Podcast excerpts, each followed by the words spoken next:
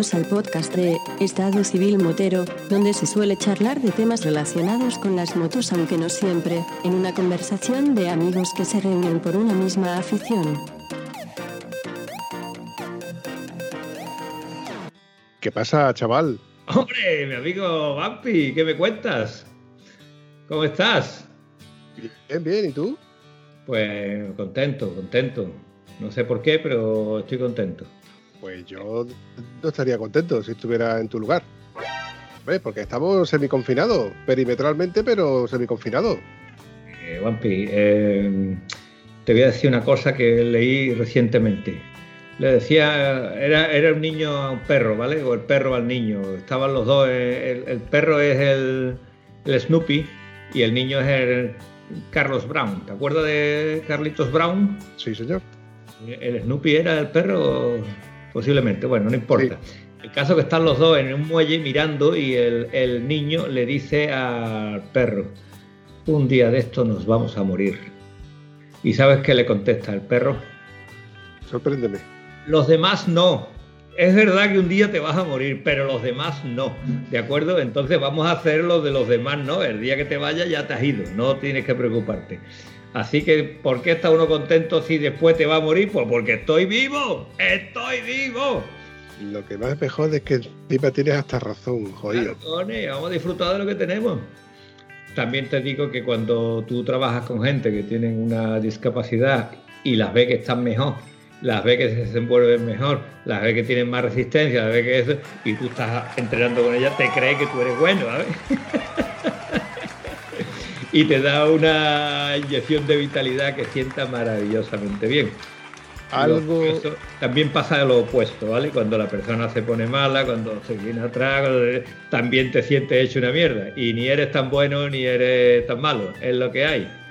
Algo así como que, que bien sienta el trabajo bien realizado, ¿verdad? No es el trabajo que yo haga solo, hay muchos factores alrededor de cada persona, ¿no? El apartado físico, el apartado psicológico y las ganas de luchar y bueno, y todo esto que tenemos ahora mismo, que todo el mundo vive acojonado por si un día nos morimos. Y los demás, ese es el concepto, el concepto es el concepto. ¿Qué pasa con los demás días que no están muertos? Porque no estado viviendo, ¿no, gilipollas? Vive, coño, disfruta. Te iba a decir, eh, hoy le he dado un repasito a la moto, aunque esta mañana me cayó un poquillo de agua mientras que caminaba de camino a recoger la moto, porque yo tenía hoy cita para cambiar retenes y, Ah. y aceite al- a las horquillas de mi moto. ¿Has puesto unos La verdad panties? es que... ¿Perdón? ¿Has puesto unos panties a la moto? Sí, eso, esa es la historia que te iba a contar. Resulta de que yo, al poco de comprar la moto, compré en Turatech un juego de, ¿cómo se llama? De guardapolvos o calcetines, como le llamas tú, para las horquillas. Yo lo llamo panties porque veo que son largos. Sí, sí, sí, sí. Pero lo curioso es que por una cosa por otra, por- y hasta fecha de hoy, después de, de- de tantos años, nunca se lo he llegado a poner.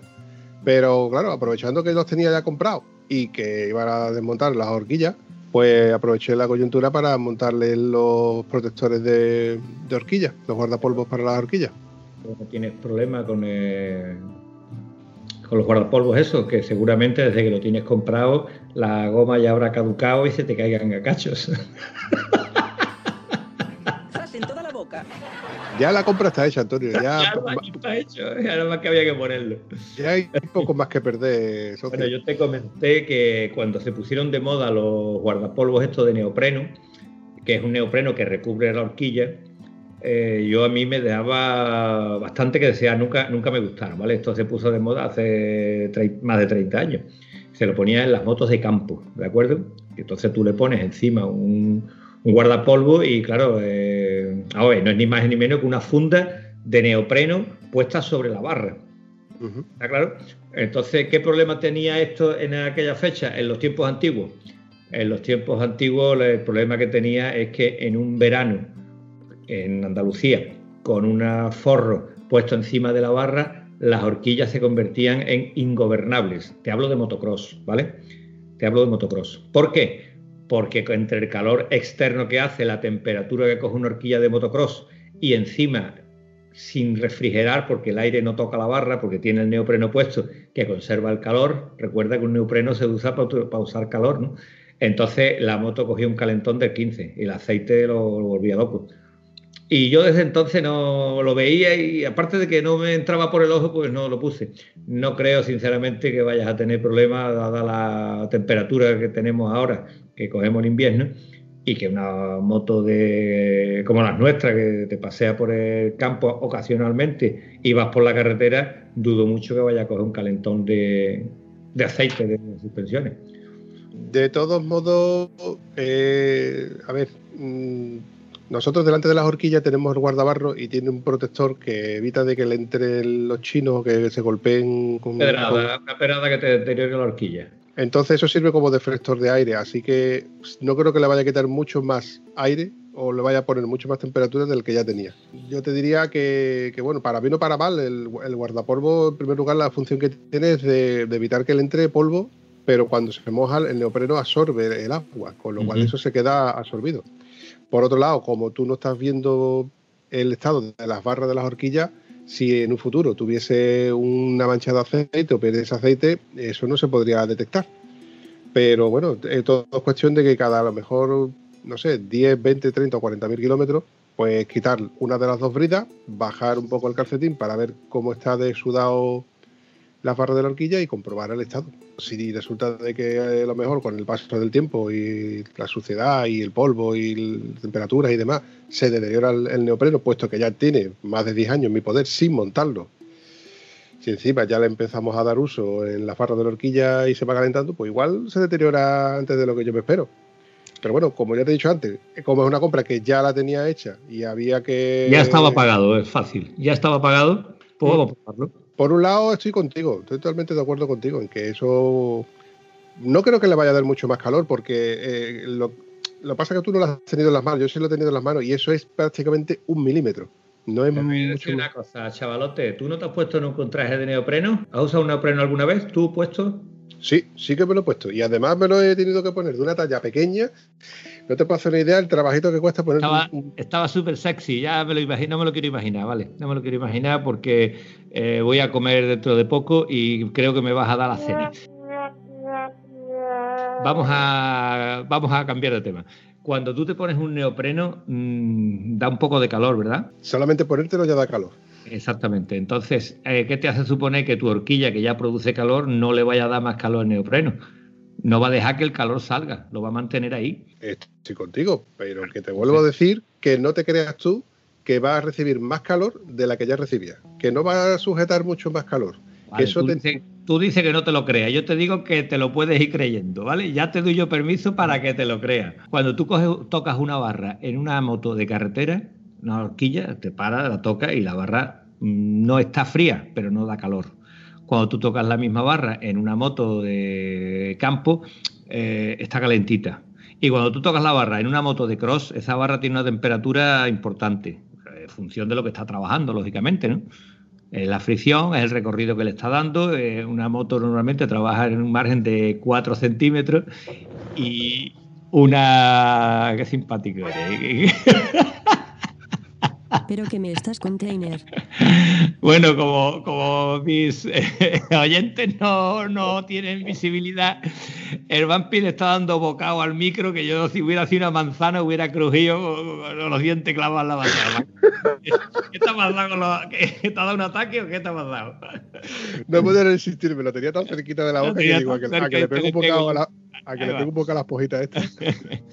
Bueno, eh, estaba diciendo que lógicamente una moto de carretera tiene un, entre 10 y 15 centímetros de recorrido, una moto de enduro, de enduro hablamos de 250 o quizás 280, y una moto de cross estamos hablando de 300, 310 de recorrido de suspensiones. Y normalmente una moto de cross, la moto suele trabajar en una vuelta al circuito todo el recorrido ese. Una moto de enduro, una moto de carretera no usa todo su recorrido habitualmente. Eso quiere decir que produce una fricción mayor hasta ahí es el primero de Minicro. Yo creo que eso ya te lo sabes, ¿no? Sí. Pero mira, al hilo de lo que tú estás diciendo y te voy a, dar eso le añades un chubasquero, ya tienes que va a mantener más la temperatura, es así de simple. Como dijo ya que el destripador, vamos por partes. Vayamos por partes. En primer lugar, yo le he puesto una cosa que es para protegerlo de la suciedad, el polvo y la inclemencia meteorológica.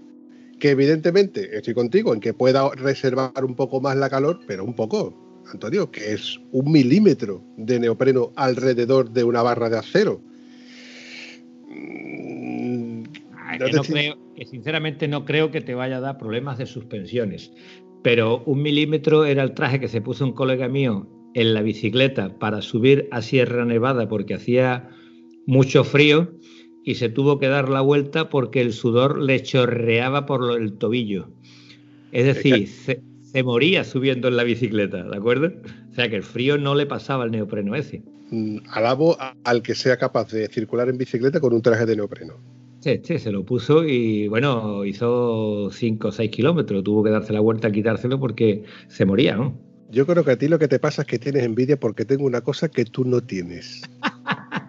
Ahora vas y lo cascas. Y además queda hasta chulo. Pues te voy a decir una cosa, es verdad, te envidio. Te envidio porque tú puedes salir en moto cada día y yo no. Así que eso, eso es tener tú una cosa que yo no tengo y te envidio. Y no te digo que sea envidia sana, es envidia cochina, ¿vale? Envidia cochina que me corroe las entrañas. Buah, pues cuando te diga que mañana me voy a dar una vueltecita con la moto, caiga lo que caiga. ¿A qué hora? A ver si. A ver si. a ver si te puedo convencer. A ver si me cuadra. mañana me va a ser imposible.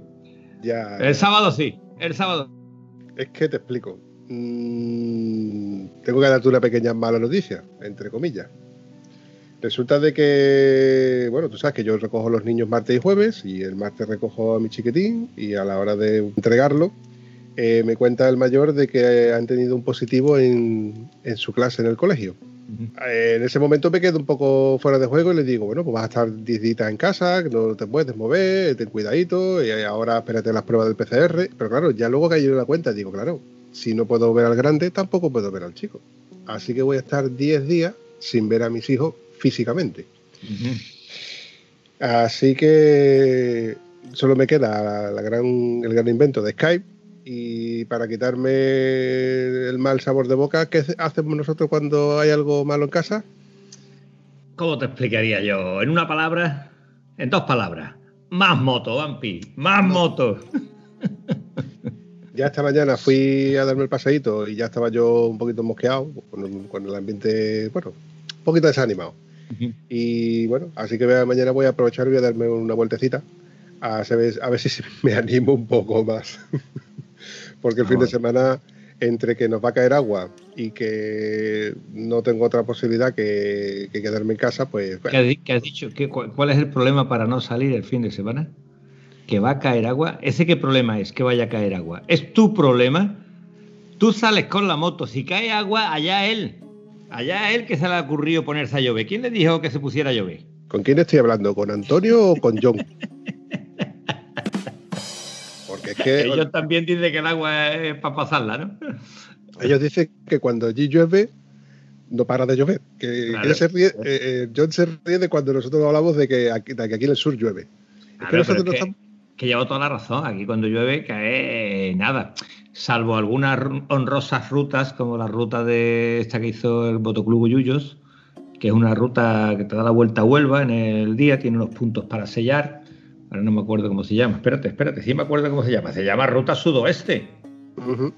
Es voilà, no sé si se ve en la pulserita, ¿la ves ahí? Sí, señor, esa eh, pulserita que lleva en tu mano. Ruta sudoeste. Ahí está, por la ruta del sudoeste de hace un par de años, este año se la ha jodido como tantas rutas y tantas cosas, pero hace un par de años hicimos la ruta esa y salimos a las 8 de la mañana, a las 9 empezó a llover y ya no dejó de llover. Ahí ya llevaba un mono de agua muy bonito y el mono de agua cuando llevaba seis horas debajo del agua dijo el mono que para ti. Dice, escucha, que esto es para protegerte del agua. Y dijo el mono. hombre, con propiedad. Yo ya no doy más abasto. Todo tiene su límite. Ah, horroroso, tío. Coño, decirte que ahí descubrí yo que los cascos con pilot también se empañan. Me llevé que, que, ya no veía, ya no veía con el casco, con el pilot no veía. Hay una cosa que hay que decir, que es que tenemos que comprobar con una hoja de papel si la hoja entra entre el pillow y la pantalla del casco, ese casco se va a empañar en cuanto que llevo un poco más de la cuenta. Entonces, los cascos, el punto del casco donde encaja el pillow es una excéntrica. Si nosotros giramos esa excéntrica, hacemos que, el pillow se quede completamente ajustado a la pantalla. Y esa es la fórmula para que esto no, no pase, ¿vale? Y eso tenemos que mirarlo antes de la época de lluvias. Sí, ojo, pero un apunte. Quiero hacer un apunte porque no todos los cascos son iguales y no todas las excéntricas son iguales. Hay cascos en los que la excéntrica que sujeta al pin lock incluso tiene una estría para con un destornillador apretarla o girarla hacia un lado o hacia otro. Efectivamente. Y por ejemplo, en el caso de, mi Schubert, mm, me pasó de que yo me di cuenta de que el pin lock se estaba aflojando y me arañaba un poquito la, parte de, eh, arriba. Y lo que hice fue quitar el pin lock por completo y digo, voy a intentar y, el, y la excéntrica esta que tú me estás comentando sale hacia afuera a presión y luego lo vuelves a encajar en la postura en la que tú quieres, la que apriete más o apriete menos.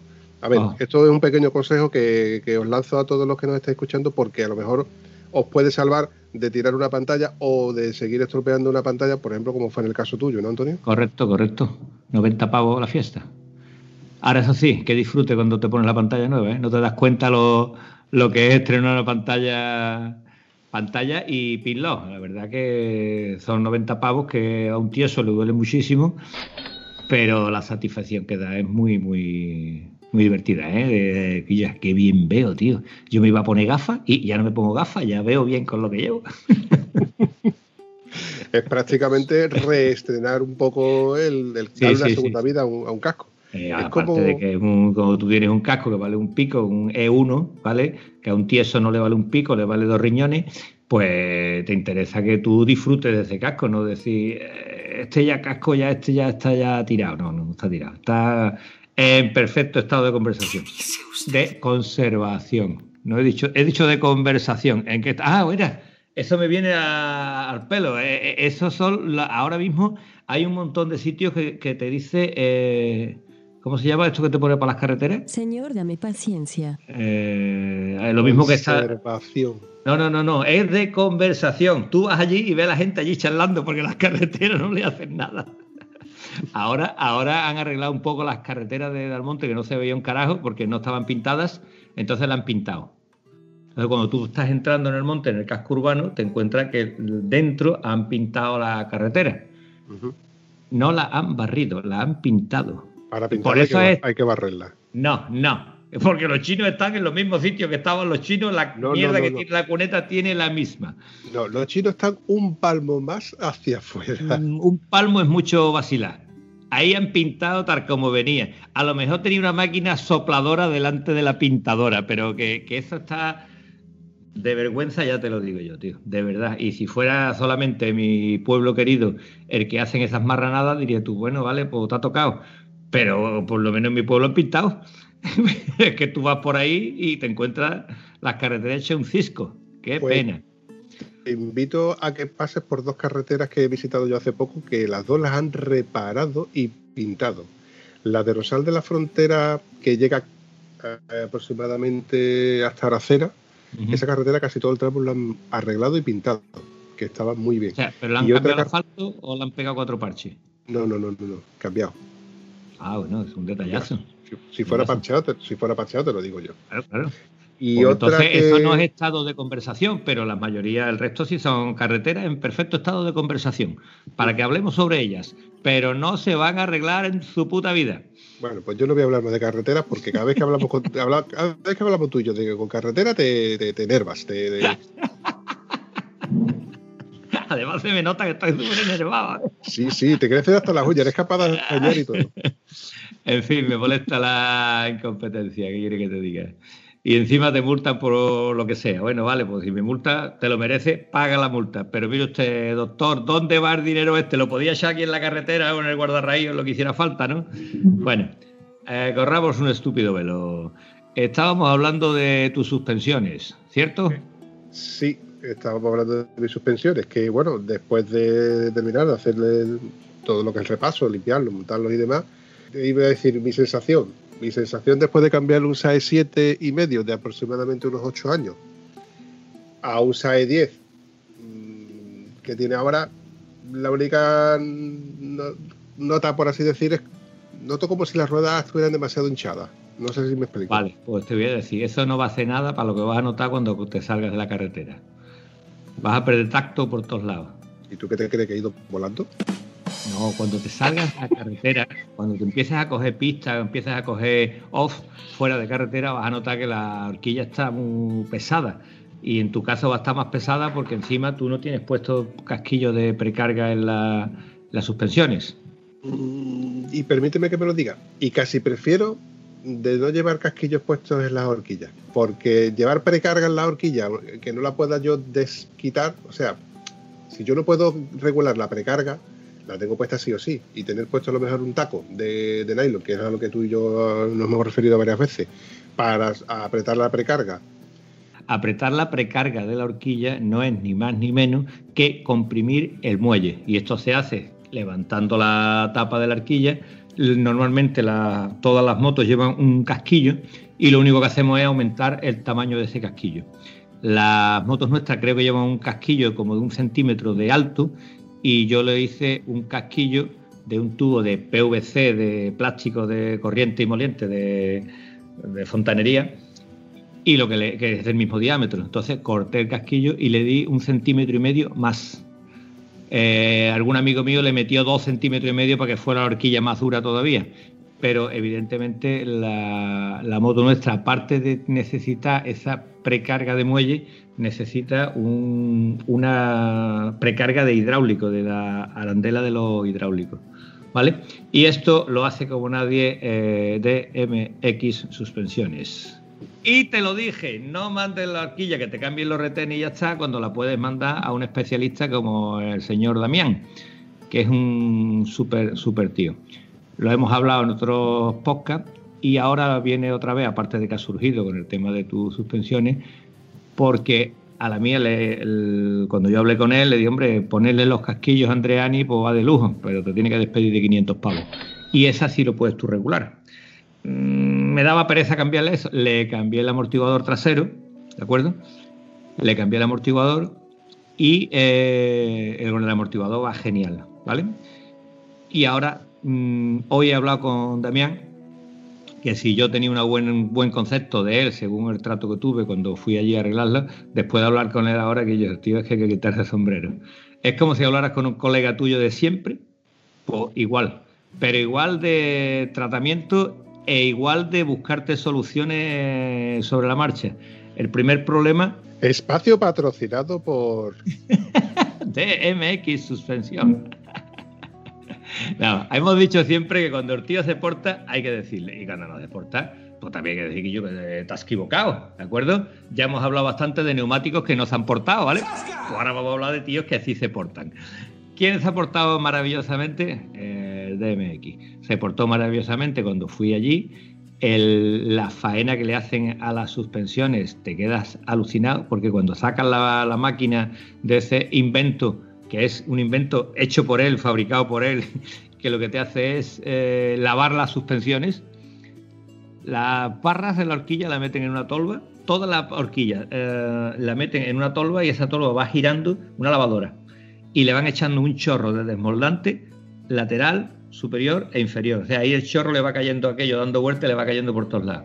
La sacan de ahí y la limpian con aire entonces, cuando tú tienes la horquilla en la mano, que la horquilla la primera vez que le hice yo esta revisión allí, tenía la horquilla nada más que 150.000 kilómetros, cuando le hizo la faena esta y tú veías la horquilla, te creías que esa horquilla no era la tuya, pero es que tú lo estabas viendo que era la... Que, o sea, yo estaba viendo todo el proceso, estaba allí, ¿no?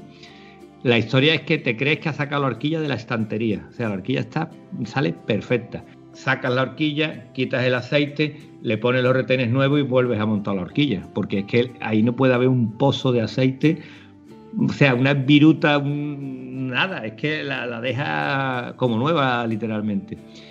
bueno, el caso fue que ahora cuando con el tema este de, de que Madrid está confinada, de que Andalucía tiene el cierre perimetral y toda esta historia, lo llamé para ver cómo podíamos hacer esto. Mí me gusta ir allí y que me lo haga allí, ¿no?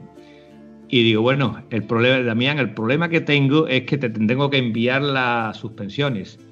Y claro, yo no sé si enviándotela el lunes la voy a tener aquí de vuelta el viernes. No, hombre, el viernes no, la tendrás de vuelta el miércoles.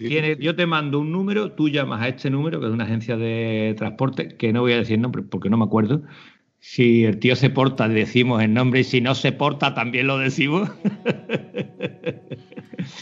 Total, que imagínate, ¿no? Yo llamo, viene el tío, me recoge el material y en 48 horas está la horquilla y el amortiguador de vuelta, repasados y revisados. Tengo tal curiosidad de, intentar de hablar con este hombre, a ver si tú que tienes trato con él eres capaz de convencerlo para que nos haga una llamada por Skype y así entrevistarlo y que nos explique el proceso, lo que tarda en, Oye, pues mira, no se me había ocurrido. Qué bueno que estés aquí, qué bueno que hayas venido, Vampi. Si hablando se entiende la gente. Es que, Antonio, de los dos, el que tiene la cabeza pensante soy yo.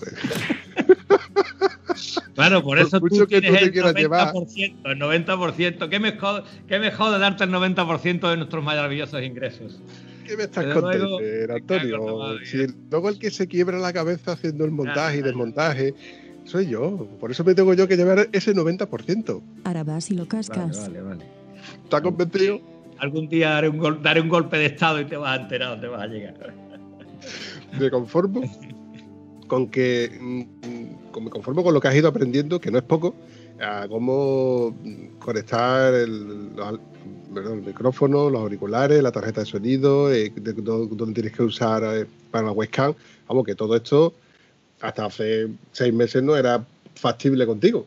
Pero bueno, has conseguido no solamente solventar todo esto, sino que ya, bueno, ¿cómo me escuchas, cómo me ves y cómo se te escucha a ti ahora? Te escucho perfectamente, te veo perfectamente. Lo único que me fastidia son los subtítulos que no sé quitarlos, ¿vale? Pero aparte de ese detalle, todo va maravillosamente.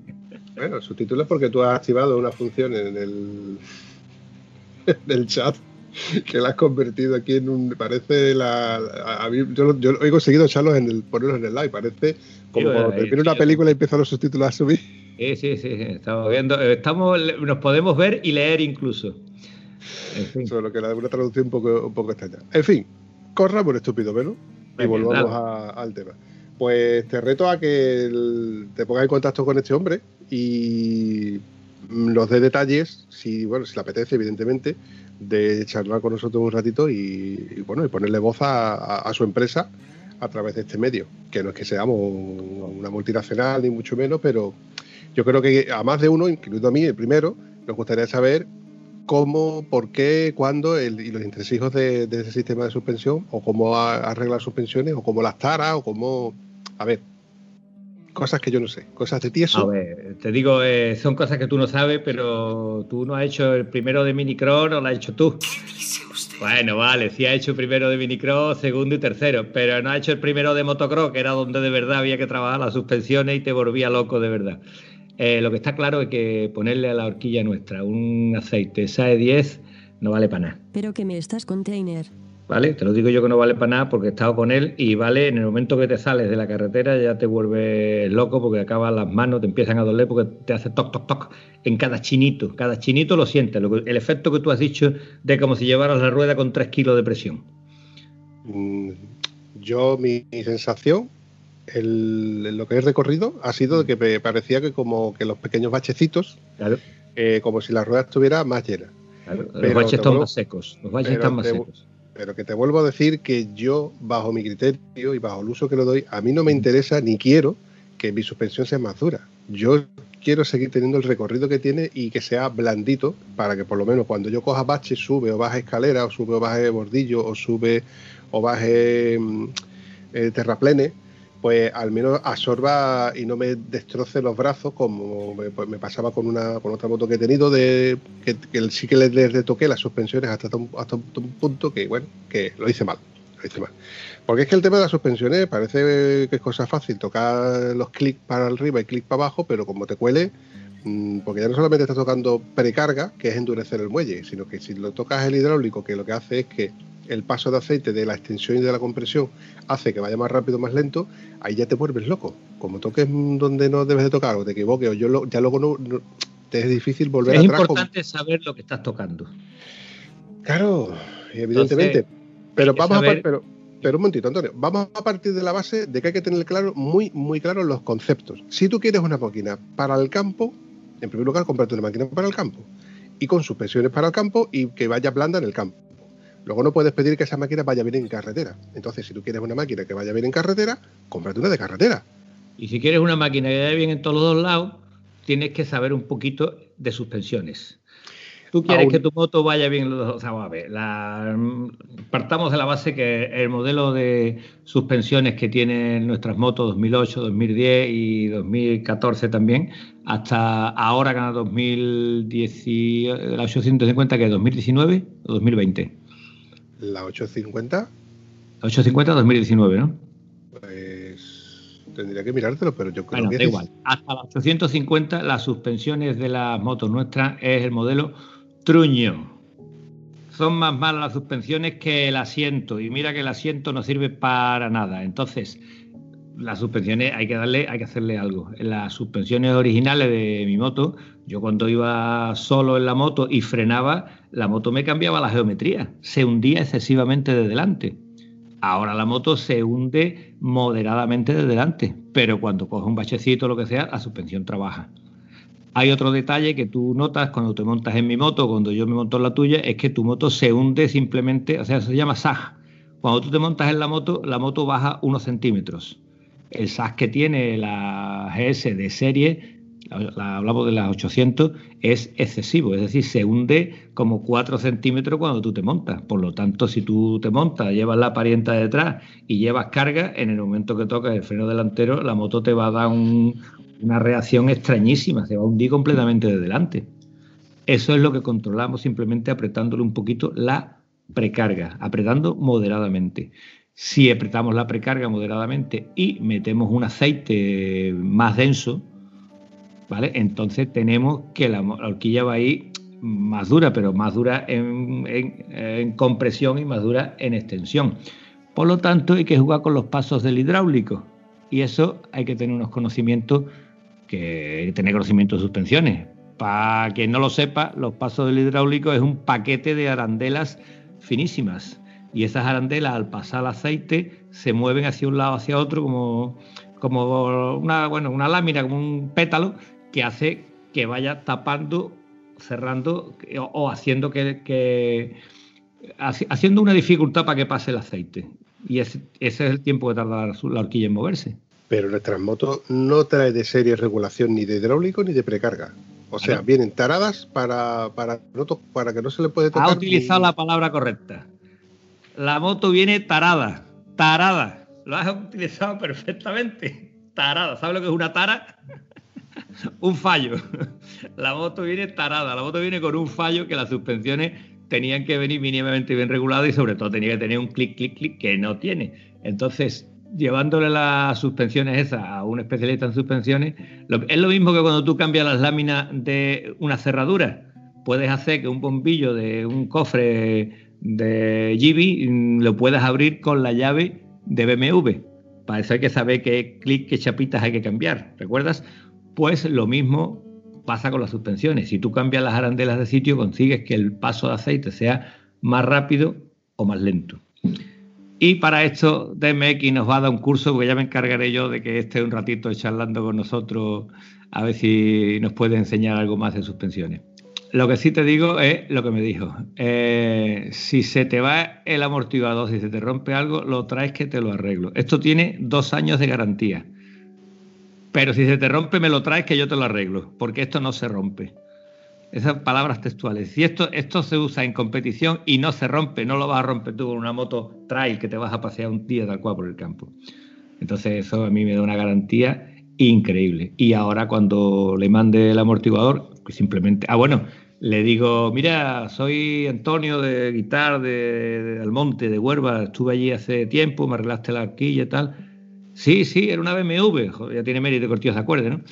Digo, sí, pues mira, quiero que simplemente hacerle el mantenimiento. Ah, vale. Digo, es que de entonces aquí han pasado 89.000 kilómetros. Dice, ¿cómo? ¿Que le ha hecho 89.000 kilómetros? Digo, pues tenía 150 cuando le hicimos esto y tiene 269. Y dice, joder, tío. Qué bestia, digo, ya, pues, vale, ahora le quiero esto y quiero que me pongas el amortiguador que en el mínimo se quede fluido, se quede blando. Eso no te preocupes, eso te lo arreglo yo sobre la marcha. Eh, bueno, el problema que tengo como enviarte, eso no tarda cinco días, eso tarda tres. Eh, pues soluciones, soluciones tras soluciones. Esto es lo que me gusta de los profesionales, que saben solucionarte problemas, querido amigo. Eso es así, compadre. Eso sigue siendo así. Entonces, ¿qué vas a hacer en el fin de semana? ¿Desmontar el amortiguador para mirárselo el lunes? No, voy a desmontar el amortiguador el lunes por la mañana y en el momento que venga el tío a recoger las suspensiones, vamos, el lunes voy a desmontarlo y dejarlo empaquetado para que cuando venga el, transportista nada más que tenga que recogerle y salir andando con él. Bien, bien, bien. ¿Y la horquilla qué le vas a hacer? La horquilla simplemente la, revisión, ¿no? Eh, que dio 90.000 kilómetros, tío y con 90.000 kilómetros simplemente el cambio de aceite va bien, pero es que el cambio que le hacen ellos no es el cambio de aceite, es que en la limpieza que le hacen a la horquilla mm, no se puede hacer con otro sistema que quede más limpia que esa. Aparte de desmontarla completamente, limpiarla por pieza, dándole con una pistola de aire, ponerle el engrase de aceitito donde corresponda, montarla y echarle el aceite suyo, eso te hace una, una maravilla ahí. A, ver si lo he entendido. O sea, que te vas a quedar con la misma horquilla, con el mismo aceite, con el mismo muelle. O sea, que, al final te vas a quedar igual que yo con lo que yo le he hecho. A ver, Vampi, mi moto no está como la tuya. Mi moto tiene los pasos de aceite cambiados para que el mismo aceite, la horquilla esté un poquito más dura. ¿Vale? Tú dices que me he pasado del 7, del SAE 7 y medio al SAE 10. Pues ya te has pasado, ya está demasiado duro. No está demasiado duro. Si, la, yo te digo a ti que, que la, percepción es prácticamente inapreciable, si lo único que puedes notar, y, yo creo que es que no es ni, vamos, yo creo que es más el efecto placebo que noto que la rueda parece que como si estuviera un poco más hinchada, que tampoco te creas tú que... A ver, vamos a partir de la base de que tenemos 300 milímetros, no recuerdo cuántos milímetros son, pero tenemos una horquilla de... bueno, tenemos una horquilla de 220 milímetros, que son 23 centímetros de recorrido. 220 son 23 centímetros. Es que te he escuchado decir 230, entonces voy pesado en 23, pero bueno. Vale, vamos a quitar el estúpido centímetro, volvamos a la realidad. Vale, 22 centímetros. Tenemos 22, 22 centímetros de, recorrido de suspensión. Los vas a seguir teniendo, de endurezca o no endurezca el muelle, pongas el aceite más blando o pongas el aceite más, más duro. Entonces, no vas a hacer tope, nunca. ¿Cómo, que no vas a hacer tope nunca? Pues claro que hace tope. Ese es el problema. Claro que hace tope. Lo que ocurre es que tú te paseas por unos sitios, es una velocidad que no haces un tope. Pero en el momento que tú vayas un poquito más rápido de la cuenta con esa moto, haces un tope, pero que te descalabra, vamos. A ver si va a resultar que el problema no es en la suspensión, sino es demasiado deprisa. Porque yo hasta ahora. por supuesto, por supuesto. Es decir, unas suspensiones para ir a comprar pan no te van a dar problemas. Unas suspensiones para moverte por la carretera van a estar un poquito blandas. Si esas mismas suspensiones te sale y te coges simplemente un badén, la moto te va a dar un leñazo importante. Antonio, yo tengo 90.000 kilómetros en mi moto, 94 para ser más exacto. Y hasta ahora ni tengo mm, ni hecho topes, ni me ha reventado dos retenes. ¿Será que a lo mejor yo conduzco más relajadamente, con más suavidad, con más cuidado, con más cuidado. Entonces pero es muy suave, es un hecho irrefutable. Claro, te digo, yo, es que no voy a, yo es que no voy a competir, Antonio. Yo lo que, lo, que, lo que miro primero es mi seguridad y que en primer lugar tener cuidado para no matarme y en segundo lugar yo voy igual, voy igual de cargado muchas veces que tú. Bueno, quitando los dos depósitos de gasolina que llevas atrás, que no los llevas siempre, vamos más o menos equiparados en equipaje. Ahí puede que tú a lo mejor vayas con pareja y yo vaya sin pareja, pero aún así en el tiempo que yo llevo con mi moto, no he hecho tope nunca.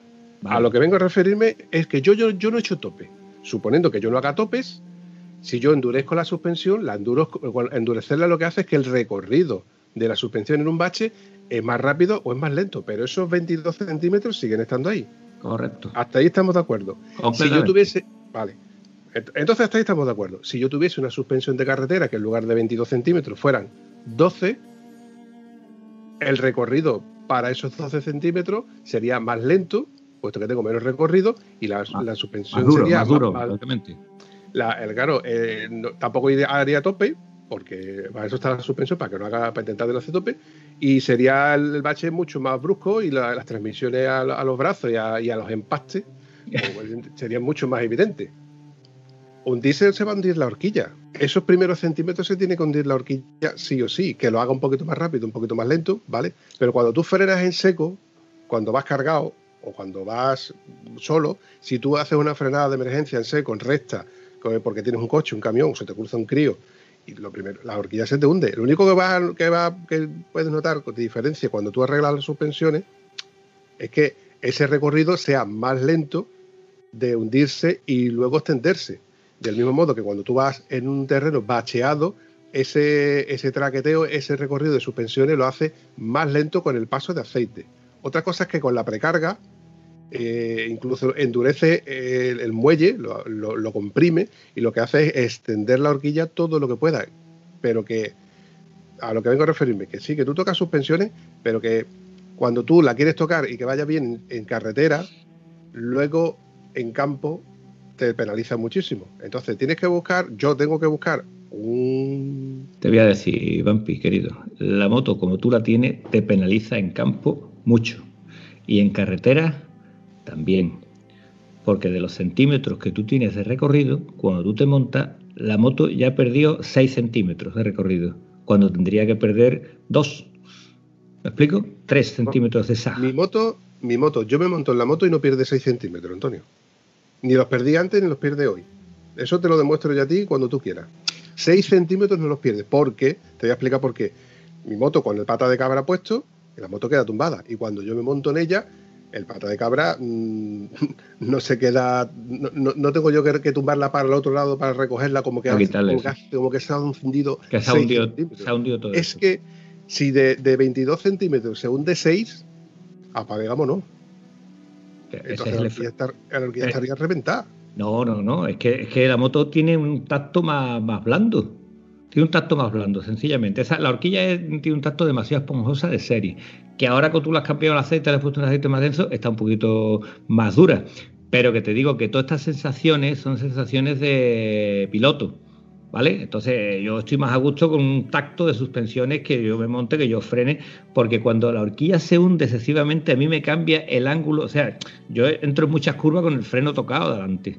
Y cuando tú entras en una curva con el freno tocado adelante, con la moto que se hundía excesivamente, el tacto de horquilla, de dirección, es que te ha cambiado la geometría de la moto. ¿Me explico? Yo es que, yo es que no voy a competir, Antonio. Te lo he dicho antes. Bueno, pero no, se trata de competir, se trata de ir a gusto.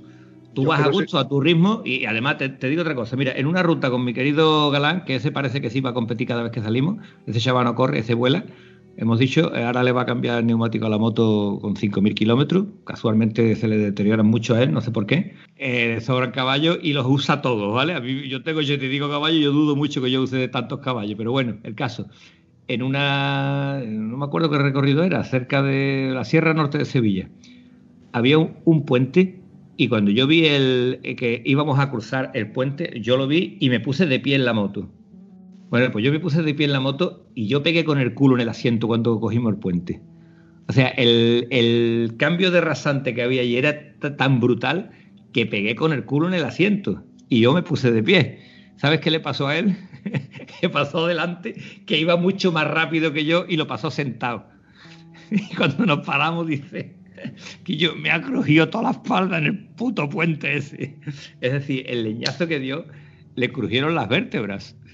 Sea, que, le dolió tela. Entonces, ahí es donde trabajan esas suspensiones. ¿Vale? Es como llevar un ABS. Eh, el ABS es una tontería, no sirve para nada. Claro, no sirve para nada. Si tú vas a un ritmo que el ABS no lo necesitas, no sirve para nada. Yo no llevo ABS y afortunadamente eh, toquemos madera, he tenido suerte, pero una vez sí se necesita en carretera. ¿Por qué? Porque tú lo necesitas eh, ocasiones. Es que en una ocasión de esa te salva la vida. ¿Vale? Como no lo tienes, si, no, si tú vas andando y sabes que tienes que frenar, tú frenas y, y, como dice, dosifica, porque el perro lo has visto tú a 100 metros. Pero cuando el perro se te acaba de cruzar, tú pegas el tacazo de freno y eres capaz de bloquear delante y detrás no, ahí no, no te da tiempo si, es un perro, ¿vale? Pero si es un niño, es peor todavía, ¿vale? Porque el, instinto te hace. Eh, ahí es donde trabajan los ABS y, los medios de seguridad de las motos. Entonces, el primer medio de seguridad son las suspensiones. Y estamos hablando de conceptos de, no, que al fin y al cabo es lo que le gusta a cada uno. A ti te gusta la suspensión como viene, yo creo que porque no has probado otro tipo de, de sensaciones, ¿no? Yo lo poco que he probado mm, siempre es para mejor. Pues he encontrado motos que frenan mejor que las mías, pero luego resulta que no tienen capacidad de carga. Luego he encontrado motos que tienen mejor suspensiones que las mías, pero luego no tienen mejores frenos que las mías. Estás hablando de a igual moto. Eh, o sea, tu moto con la suspensión. Además, coño, si tú has visto al Feliu con las suspensiones de serie de la. ¿Cuál era? De la T7, de la Yamaha. sí, la Yamaha T7. nueva, eh, T7, ¿no? Sí, La Yamaha 700. Pues la Yamaha 700, el tío coge la moto con 7000 kilómetros, la lleva a, a un, no sé cómo se llama, un tío de suspensiones, que es un máquina. El Feliu nombra también a DMX, a Damián, lo nombra como de los preparadores buenos, que él no lo conoce porque están a distancia y tiene su preparador cerca, pero lo nombra que sabe que es de, de los buenos. Y el, el tío este le prepara las suspensiones y hace en el mismo recorrido, en el mismo recorrido que hace con la Yamaha, con las suspensiones de serie, se hace, eh, no me acuerdo cuánto era, pero unos pocos de segundos, bastantes segundos menos. Y es el mismo tío y es la misma moto, lo único que varía son las suspensiones. Entonces volvemos a lo mismo, si a ti te gusta ir más rápido, pues es bueno tener suspensiones. Pero unas suspensiones buenas están ahí para siempre. Si va mejor, va mejor. Antonio, te vuelvo a decir lo mismo que tú mismo has dicho. Isaac Feliu coge una moto, la mete en un recorrido que yo no lo metería ni la mía ni de coña, ni aunque me pagaran. Anto- Isaac Feliu es un preparador o es un, es un corredor, hace curso, hace, es un piloto. Y yo no soy piloto, Antonio. Yo soy un mortal. Y en primer lugar, y del mismo modo que yo no me metería ni mi moto ni la de Isaac Feliu, donde él la mete, donde hace todas las pruebas que vemos en YouTube, mm, yo no voy a llegar a, a ese nivel. También te digo otra cosa. También te digo otra Ampi, cosa. Ampi, ahora que no nos escucha nadie, ahora que no nos escucha nadie, ¿de verdad que no te gustaría dar una vuelta con Feliu? No, ¿En la suya, tú en la tuya? No, no. Que no. corra lo que quiera, tú vas a tu ritmo y ya está. Que no, que Te va a pasar, te va a pasar, te va a quitar las pegatinas, pero no te va a tocar siquiera. Antonio, yo tengo una moto y la sigo teniendo porque me gusta disfrutar de la moto, no pasarlo mal. Porque yo pa- lo paso mal viendo lo que él hace con las motos.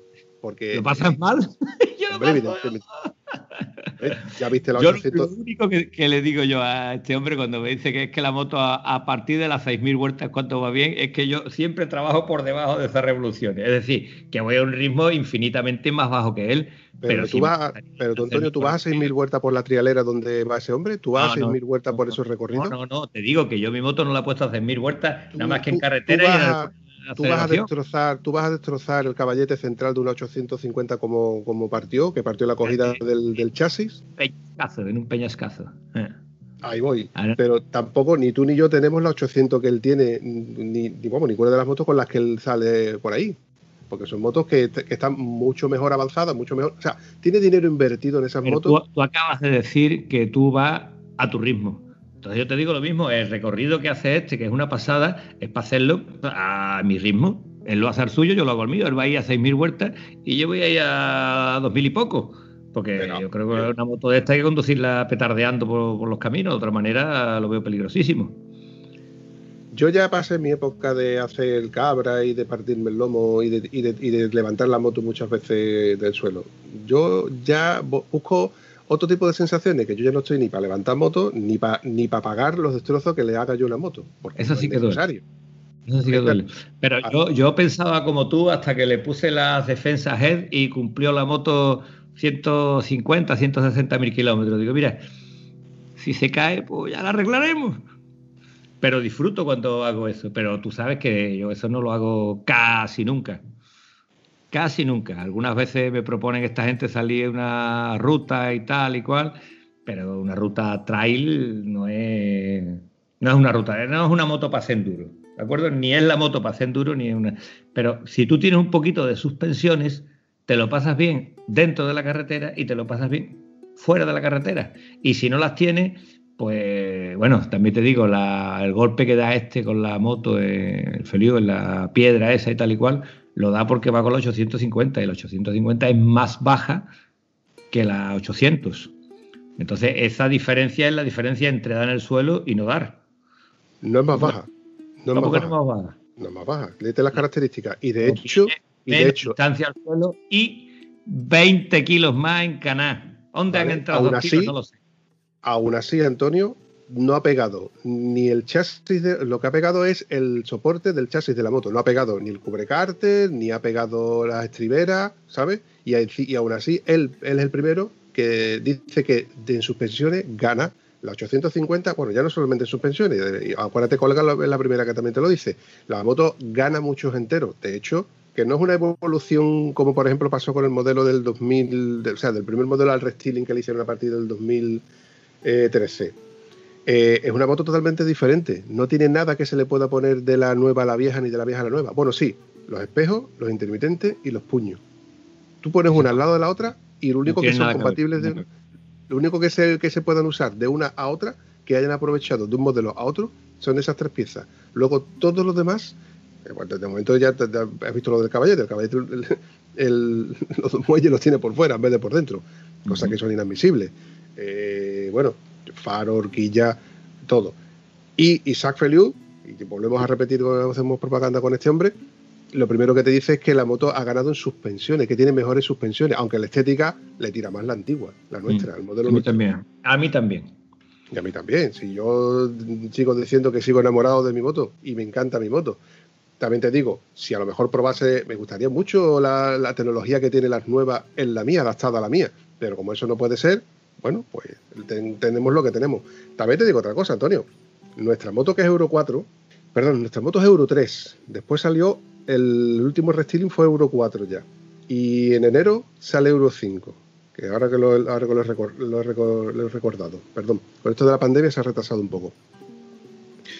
Eh, nuestra moto, que es Euro 3, eh, tú la verás obsoleta, tú la verás antigua, tú la verás una moto que está fuera de, los parámetros de las motos, pero probablemente sean de las motos que, aun pasando los años, seguirán más tiempo mm, andando que cualquiera de las motos que, te puedas comprar ahora. Y yo no lo digo, no me vengo a referir por tecnología, sino porque los próximos euros puede que no los pase, puede que no los respete. ¿Los próximos euros que no los pase, qué quiere decir? ¿Que no te dejen circular con la misma moto? Mm, porque las próximas, los próximos recortes de, por emisiones y puede que te, sigan emitiendo los Euro 2, Euro 3, Euro 4, y para lo mejor a partir del Euro 5 ya no te los dejan pasar. Es que yo leí hace poco un, un estudio, una historia, donde en verdad se refería a todos los, todos los motores. Lo que pasa es que a los diésel les va a dar, les va a dar una caña increíble. Y estábamos hablando de los motores lo que pasa es que esto es totalmente incongruente. Hablaba precisamente de los camiones y de los vehículos agrícolas y de los vehículos de, transporte, que eran los, que más lo iban a sufrir. Pero, por ejemplo, los trenes o los barcos, a esos no se les aplica ningún tipo de emisión euro. Por eso digo que es totalmente incongruente. Esto no echan gases, ¿no? Pero claro, si hay que poner, si hay que ponerle impuestos y hay que ponerle sanciones. esta que pone la chimenea para arriba y echan una marea negra tampoco? Antonio, a lo que vengo a referirme, que si hay que ponerle impuestos y hay que ponerle emisiones, se la ponemos al que paga. Y el que paga es el usuario, el que luego se compra un coche que tiene que cambiarlo porque en su coche ya no le entra en ciertas ciudades que a partir de 2025, por ejemplo, ya no van a ser Madrid y Barcelona solamente, sino se van a incrementando a ciudades de de, nuestra índole, capitales de provincias de comunidades. El diésel lo va a dejar para el campo. Tengo un coche, pero es para el campo, para tenerlo allí para hacer los mandados por el campo, ¿no? Claro, cuando veas que tú no más que puedes no puedes salir ni siquiera del campo para ir a la ciudad, te vas a dar cuenta de que vas a tener que, te van a obligar en cierto modo, como, como decir amigo, te invito amablemente, te van a invitar a que amablemente. Te un coche eléctrico que solamente va a contaminar en el proceso de fabricación y no mientras que tú lo estés utilizando, pero te va a contaminar lo mismo que que te contamine el tuyo durante toda la vida del diésel, te va a contaminar el otro mientras que lo fabricas. Y cuando el coche se dé de baja, a ver quién coño recicla ese material de desecho que tiene el coche, que es hoy por hoy es irreciclable. Pero si eso no importa, Antonio. A, ti, importa que te compre uno nuevo, ¿no? Al, vendedor le importa, al vendedor y al fabricante le, importa que tú te lo compres. Y al comprador en este caso lo que le importa es la necesidad. Tú necesitas un coche que, tenga mucha capacidad, pues te compra un coche con mucha capacidad. Que consuma poco, te compra un coche que consuma poco. Un coche con el que pueda llegar a la ciudad donde tengo que operarme de la vista, por ejemplo, de, la comunidad a Madrid. Si tengo que ir a Madrid, pues resulta que me tengo que ir a vivir a Madrid porque encuentro trabajo en Madrid y aquí en mi comunidad no lo encuentro pues me tendré que buscar un coche allí que entre en la ciudad, porque si no, no, puedo. No puede, no puede llegar al sitio. Entonces, te crean una necesidad que tú no la tenías antes y al final te, tiene, te, te vuelves a crear tú una necesidad de necesito comprar porque necesito acceder. La pescadilla que se muerde la cola. Corramos un estúpido, pero Antonio. Ajo y agua, chavalote, ajo y agua. Nada, porque ya me, me he puesto calentito con el tema de, de- de la obsolescencia programada. Bueno, vamos a decir otra cosa. ¿Por qué no se pueden tubilizar nuestras ruedas? Cuéntamelo, a ver qué pasa. A ver, como podéis si se Porque puede. yo no me he puesto todavía, pero como yo me ponga esa se tubeliza, ¿eh? Si se tubeliza la bicicleta, la moto es más fácil tubelizarla porque es más fácil, tiene más sitio para trabajarla. Sí, pero la bicicleta tú no la pones a 200 kilómetros por hora ni tienes una cubierta de código V. Vamos a ver. Pero, Y pesa 220 kilos. pero no se sale el aire por la llanta. Lo que, se lo que se tapa, lo que se bloquea en una bicicleta es la llanta. La llanta, la parte de aluminio con los agujeritos de las cabecillas de los radios. ¿De acuerdo? Entonces, si tú le pones un parche tapando una cabecilla, yo lo he visto, eh, la gente le ponía un, un tapón de silicona. Tapón de silicona. Y después sobre ese tapón de silicona lo encintaban. Entonces, ¿Qué un sistema. hablando, Antonio? Eh, no, es que no me acaba de inspirar confianza, sobre todo si quiero tensar un radio o aflojar un radio. Ese es el detalle. ¿Qué es más fuerte, el tornillo de acero inoxidable o la silicona? Eh, no sé, me da, qué sé yo, yo qué sé. Pero bueno, habrá que buscar alguna, alguna fórmula, se me ocurrirá. Hay una fórmula muy sencilla, A es, ver. pasa- es pasando por caja. Ah, Y- bueno, claro, te busca. Es que yo he visto kits de tubelización y se iba a casi 400 pavos. Y yo decía, que yo, ¿tú estás loco o qué pasa? ¿400 pavos un kit de tubeleches? Eh, vamos, como dijo Jack el Destripador, vamos por partes. Tú quieres tubelizar tus llantas para así cuando si pinchas no tener que quitar la cámara, sino meterle... Le meto una un- mecha y zumbando. Vale. Eso solamente es en el caso de que tú veas que tienes un orificio por un tornillo, por un clavo, por una grapa, por una aguja, vale. Pero ¿y cuando resulta de que l- tienes un reventón o tienes una raja? Pues por la raja de tu farda yo tuve un siniestro con un Seat Panda. Pues cuando tiene una raja, aquello... ¡Ay, ay, ay! ¡Ay, que me quedo muerta! ¡Ay, esta tía de dónde la habéis sacado! si tiene una raja a la vista, ese día no se coge la moto, ¿vale? Vale. Lo que vengo yo a referirme es que tú puedes solucionar ciertas cosas, todas no las puedes solucionar. O sea que tubelizar, gastarte 400 pavos, No. que es lo más barato que te vas a encontrar. Que no, que no, que no, tubelizar que una llanta que ya es de Que radio. no, que ya te digo yo que no me gasto 400 pavos. No, no, si es que yo, yo te digo a ti que si yo los tuviera, en lugar de gastarme esos 400 pavos en tubelizar cada una de las dos llantas, le compro dos aros tubelizados eh, o le adapto, por ejemplo, los de la nueva 850, que son unos aros preciosos. Mm, El color a lo mejor no me gusta, pero lo de que vayan los radios, las cabezas de los radios por fuera de la llanta, como pasa con las 1200, eh, queda precioso. Y aparte está súper bien pensado otra de esas cosas que dices tú, ¿por qué no lo han hecho en una moto de 14.000 pavos? De, perdón, de 9, 10, 11.000 euros. ¿Por qué? Porque si la quieres, lo tienes que pagar tú. Ahí yo te la dejo ahí la moto para que tú termines de equiparla. Eso esta mañana lo he hablado yo con un amigo mío y eh, con el tema de las suspensiones. Y es que son cosas que dan coraje. Pero que no solamente pasa con nuestra F800 GS, pasa con muchísimas otras marcas y muchísimas otras motos. Lo que pasa es que a mí que pase con otra no me jode. Me jode la mía. Ahora me fastidia que mi moto le pase eso y a la moto de otro le pasa lo que sea, es problema del otro, ¿no? Problema de la marca del otro. Sí, pero que si tú mañana te compras una Triumph, por ejemplo, el- no sé si el modelo actual ya viene tubelizado, pero el, el modelo, el modelo con el que sale el, con el que hemos salido mi amigo y yo, el modelo que tenía eh, Mateo, creo que tenía el modelo de 21, ¿no? No, no, Pues el no, modelo era top. 19 esa moto no era de 21, era de 19 la rueda delantera y la original, la primera, ¿cómo se llama el modelo? La 1200 de Triumph. Te estoy hablando de la XC, no de la XCA. Eh, la XCA yo sé que tiene llantas radiales, llantas de, de aluminio, como pasa con las 700 y las 650 de GS, que esas sí son, tube, son tubelers. Claro. Pero claro, pero en una moto enfocada al trail, enfocada al campo, pues una llanta de aluminio son más débiles que una llanta de... Una llanta de aleación es más débil que una llanta de radios, correcto. Por eso se supone que, los que vamos al campo pues, tenemos que llevar cámara. Las actuales pues, no llevan cámara porque están tubelizadas y sin embargo el Tatrium que yo te digo, la XC antigua o la primera XC, también le, padecía el mismo mal endémico que la nuestra. No tenían llantas túbeles, tenían llantas con cámara. Las nuevas, pues, ya vienen un poco más, bueno, un poco más, vienen muchísimo mejor equipadas.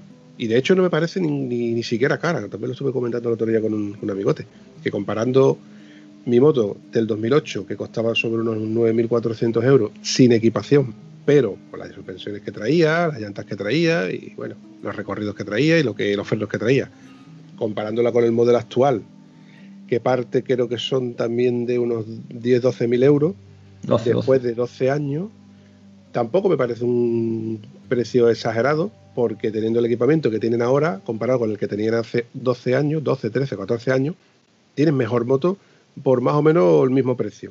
Hombre, está, está claro que el nivel adquisitivo de cada uno no es el mismo pero donde antes tú... El nivel adquisitivo ha bajado en esos 12 años y lo que te valen las motos, vemos normal que haya subido eh, las motos como cualquier cosa que nos gastamos.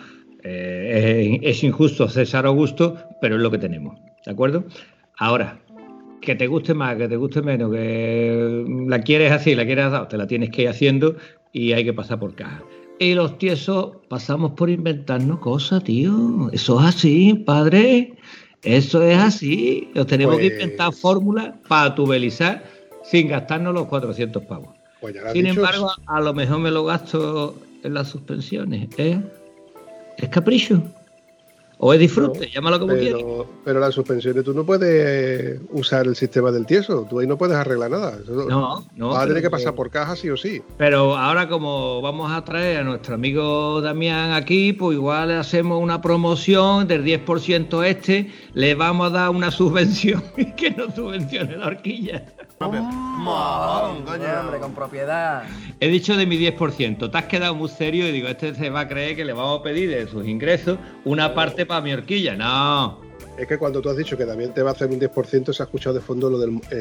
no, no, que del 10% de mis ingresos en el podcast que tenemos, ¿vale? De nuestro maravilloso podcast. ¿Cómo se llama el podcast, tío? ¡Ay, que me quedo muerta! Estado Civil Motero. Lo puedes eh, escuchar. Ahí, ahí quería llegar. Próximamente en todos sus kioscos. ¿En todos los kioscos se puede escuchar? Así estaba la cola en el kiosco de mi pueblo, la gente allí, que esta gente que hace, estaba escuchando aquello. En fin, Quillo, que esto de set y eso no tiene cura, tío. Esto se llama quiero y no puedo. Quiero y no puedo. lo has quitado de la boca. En fin, chavalote, vamos a ir recortando esto, si te parece, y vamos a seguir soñando ese un poquito menos tieso. Eh, yo he, comprado un número de, lotería que si me toca igual, igual nos hace algo, tío. He comprado, eh, mi amigo José lo he propenso a la lotería y le he comprado un número para él y otro para mí. Digo, a ver si te toca, hijo de puta. ¿Vale? mis más sanas intenciones de que le toque una millonada, a ver si podemos disfrutar de, de tal evento. Ojalá y yo que lo vea. Eso sería estupendo. Te quiero, estoy buscando una cosa porque quería yo despedirme contando de lo hecho, que puede ser interesante. Por cierto, ¿has visto esta foto de los dos muchachos que están hablando de salir en moto y dice uno a otro, si llueves, no ando en moto? Y le contesta al otro, yo tampoco.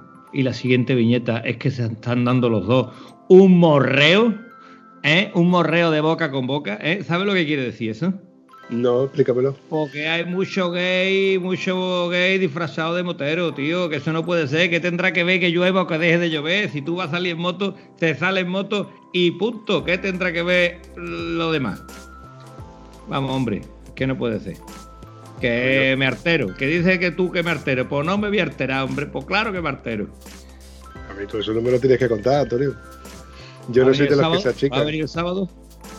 El sábado probablemente, probablemente. Bueno, pues Vampi, para despedirnos, es un amigo mío que me ha dicho que si salimos este sábado en moto, vale, pero que no le importaría ir a Cabo Norte. y según me ha puesto a mí la vista aquí, entre Cabo Norte, entre y Bení son 14.000 kilómetros. Yo he puesto la foto de ir a Cabo Norte y me salía eh, 5.541 kilómetros, lo cual es mucho más llevadero, ¿vale? Y es una ruta sin autopista. Como yo sé que tú eres propensa a salir sin autopista, digo, igual se anima. Sí, lo que Y- pasa que mí- Si, si salimos y no te paras ni a comer, ni a tomar café, ni a mear, ni a repostar, ni a nada, tarda dos días y 13 horas. yo creo que a los 250, 280 kilómetros ya me he quedado sin gasolina. Bueno, tú, dichoso que tú te has quedado sin gasolina. Yo a esa altura de 300 kilómetros ya me he quedado sin presupuesto para continuar la ruta. ya te lo dije que lo hice para, para mi viaje de la vuelta al mundo y a la hora de comer ya estaba en casa porque ya el presupuesto se había terminado. En fin, Quillo, que nada, que vamos a ver si nos vemos próximamente con nuestro amigo Oscar, que es el tío más grande que te puedas imaginar. Además, ya sabes de quién te hablo porque lo has conocido. Y otra que tenemos pendiente es la visita de nuestro amigo Damián, que es amigo nuestro, lo que pasa es que él todavía no lo sabe. ¿De acuerdo? Así que me voy a poner con, con Oscar, ya lo tengo hablado, que está dispuesto. Y Damián lo tenemos que hablar para hacerlo próximamente. Muy bien, pues nada, tira, tira de la manta. Amigo Vampi, un abrazo muy grande y que nos veamos si es rodando mucho mejor. Muy bien, campeón, Y un si abrazo. llueve como cosa de si llueve, yo tengo el interruptor del agua ni nada de nada. Que llueve tú, llueve tú lo que tú quieras. Que me lo bebo y sigo. Un abrazo, campeón. Hasta luego. Hasta luego.